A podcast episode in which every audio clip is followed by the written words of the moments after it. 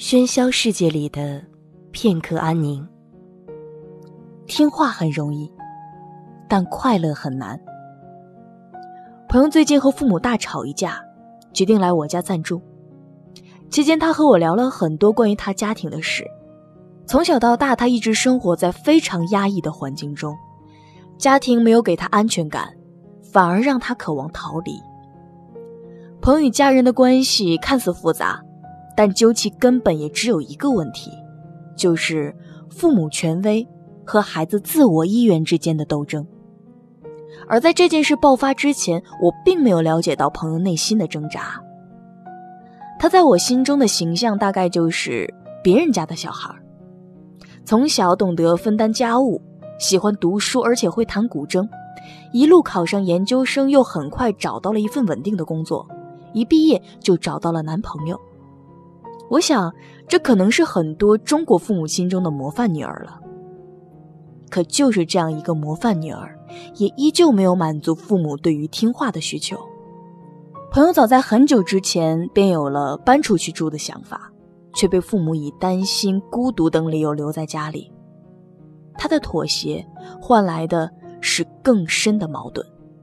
家人常常以类似“你需要靠家里养”。你一事无成，所以你没有资格，这样的逻辑去反驳他，却从来不愿多听一听他的想法。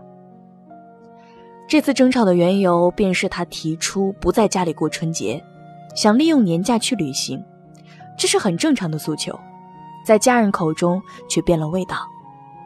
家里养你这么久，你不想想该怎么为这个家做贡献，满脑子都想着玩但贡献是个无底洞。当家人认为他工资上交、买日用品、买礼物、买父母的药品、保健品是理所当然而不是贡献的时候，他已经没有多余的能力去为父母提供更多了。他说：“他本可以放弃旅行，这样就能避免一场家庭战争。听话是很容易的，但快乐却很难。按照指令去做。”不必前思后想，不必去承受反抗的代价，也不需要在失败后被扣上不听老人言的帽子。一切似乎都变得容易了。只是，人如果感受不到快乐，反抗是必然的结果。不发生在今天，明天也会发生。我们莫名其妙的降生，在人间负罪前行。每次和朋友们谈起父母的话题时，总有几个人提出反对意见。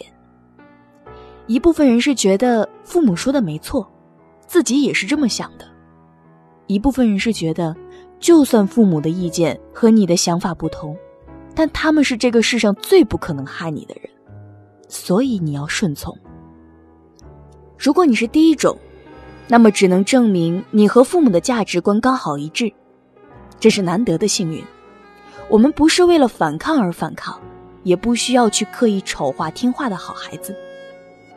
但第二种论调，让我想起了电影《狗十三》。父母确实在给予爱，但父母的爱如果没有沟通作为前提，依旧是一种强迫。你无论花多少心思去装饰笼子，也无法让一只渴望飞翔的鸟得到快乐。当父母之爱与孩子的需求错位之时，爱，便能谋杀渴望温暖的心。父母觉得我已经倾尽所有，你还是不满足；但孩子却觉得，我不需要你倾尽所有，我只希望你能低下你高傲的头，听听我想要什么。孩子莫名其妙的降生在这个人世间，唯一的依靠却是最大的债主，在陌生人面前尚可谈理想。在父母面前，却只能放弃自我，去成为他们生命的延续。这种荒唐的逻辑在温暖的港湾里散发悲剧。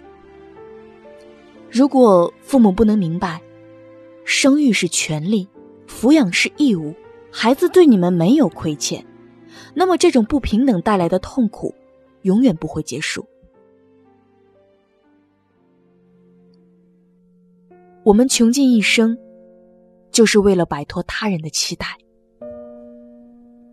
与电影中不同的是，我的朋友在这之前从来没有反抗过，他的生活只有接受，导致他以为自己承受以爱之名的情感绑架是理所应当的。